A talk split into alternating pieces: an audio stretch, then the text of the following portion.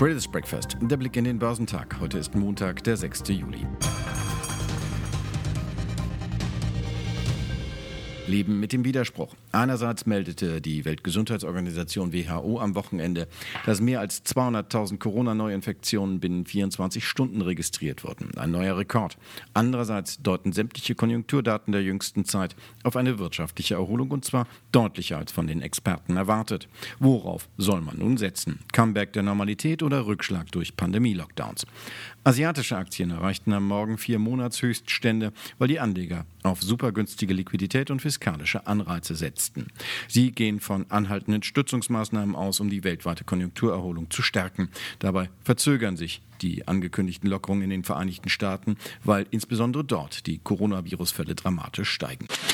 Aktien in China gehörten zu den größten Gewinnern auf regionaler Ebene, wobei der Shanghai Verbund um 3,1 Prozent anstieg. Der Shenzhen Component stieg ebenfalls um 2,2 Prozent. Der Hongkonger Hang Index verzeichnete mit einem Anstieg von 2,1 Prozent ebenfalls robuste Gewinne, wobei die Aktien des Schwergewichts Pinnan Insurance um 3,8 Prozent in die Höhe schnellten. In Japan stieg der Nikkei im morgendlichen Handel um 1,5 Prozent, wobei die Aktien des Konglomerats Softbank Group um mehr als 2 Prozent stiegen. Der südkoreanische Kospi stieg um 1,3 Prozent. Währenddessen stiegen die Aktien in Australien nur leicht. Der Leitindex legte um 0,1 Prozent zu. Auch an den US-Börsen rechnen die Börsianer für heute mit Kursaufschlägen. Sie öffnen am Nachmittag wohl mit gut einem Prozent plus. Darauf deuten die Futures nach dem langen Wochenende wegen des amerikanischen Unabhängigkeitstags hin. Allerdings kann bis zum Nachmittag noch viel passieren. So blicken viele auf neue Spannungen zwischen Washington und Peking. Die Nachrichtenagentur Reuters hatte am Wochenende berichtet, dass zwei US-Flugzeugträger während chinesischer Militärübungen ins südchinesische Meer geschickt wurden. Der deutsche Aktienmarkt hat nach einer Rallye am Vortag am Freitag eine Verschnaufpause eingelegt und sich mit leichten Verlusten in das Wochenende verabschiedet.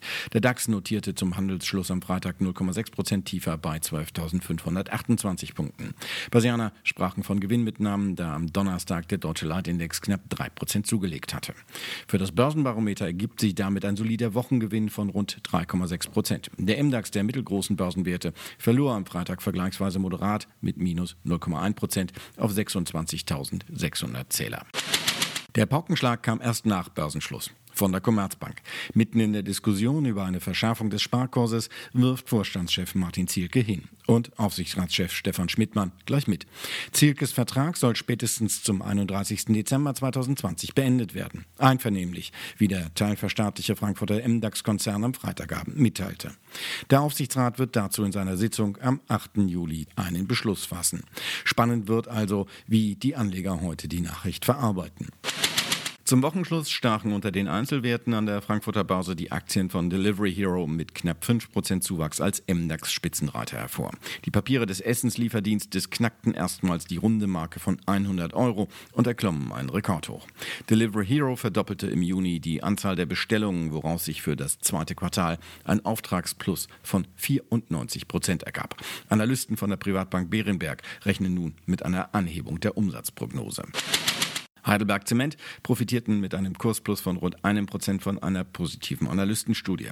Die Experten von Morgan Stanley hatten die Papiere des Baustoffkonzerns gleich um zwei Stufen von Underweight auf Overweight erhöht und das Kursziel von 39 auf 58 Euro angehoben. Heidelberg Zement könnte mit seiner Gewinnentwicklung im laufenden Jahr positiv überraschen, hieß es.